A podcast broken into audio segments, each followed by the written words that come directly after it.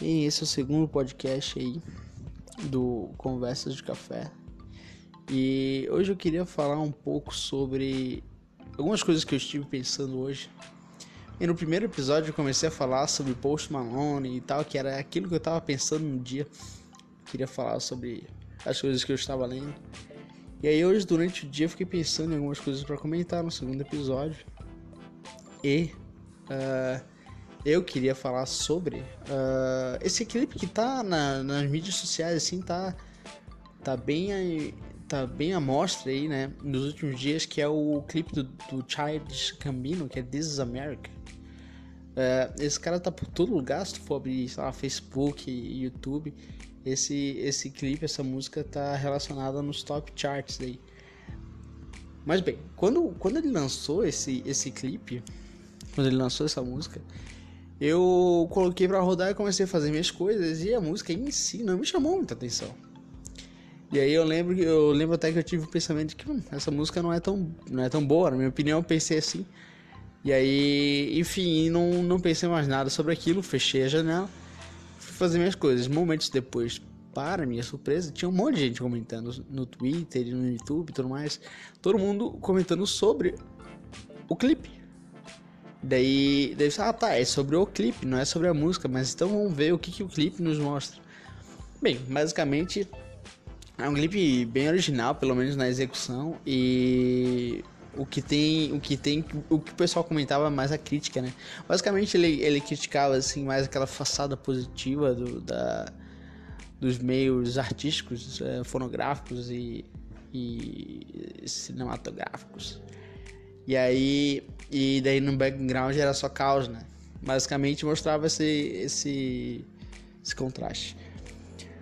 Mas enfim, aí era isso. Mas o interessante, pessoalmente, para mim, lógico, isso foi interessante também, mas o que eu senti no momento quando eu vi foi assim, veja esse cara aí sendo sendo o cara sendo literalmente o cara no momento, né? Porque o que me surpreendeu, o esse rapaz, o cara que faz Charles Camino é o nome artístico, é o nome artístico dele.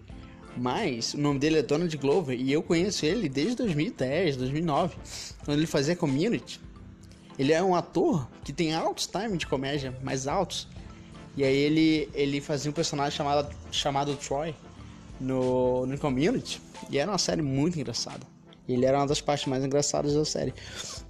Enfim, daí quando eu via Community, curtia bastante e tal. E eu lembro que a série perdeu um pouco de gás e tal. E daí, gradativamente, eu deixei de ver a série. Mas eu lembro que ele era um cara muito, muito cativante, assim, muito carismático.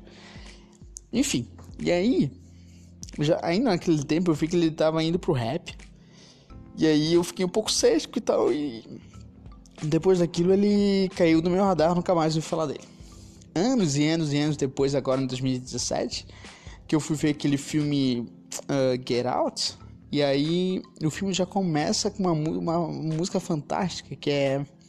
Pelo menos o refrão é assim: Stay woke, pam pam pam pam.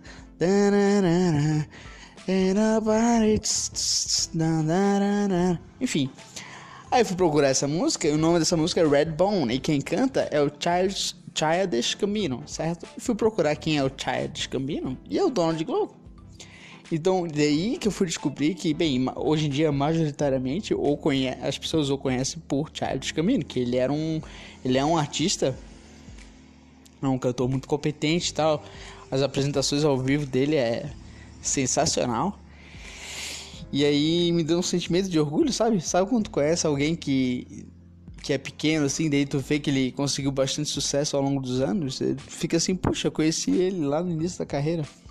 Enfim, curioso.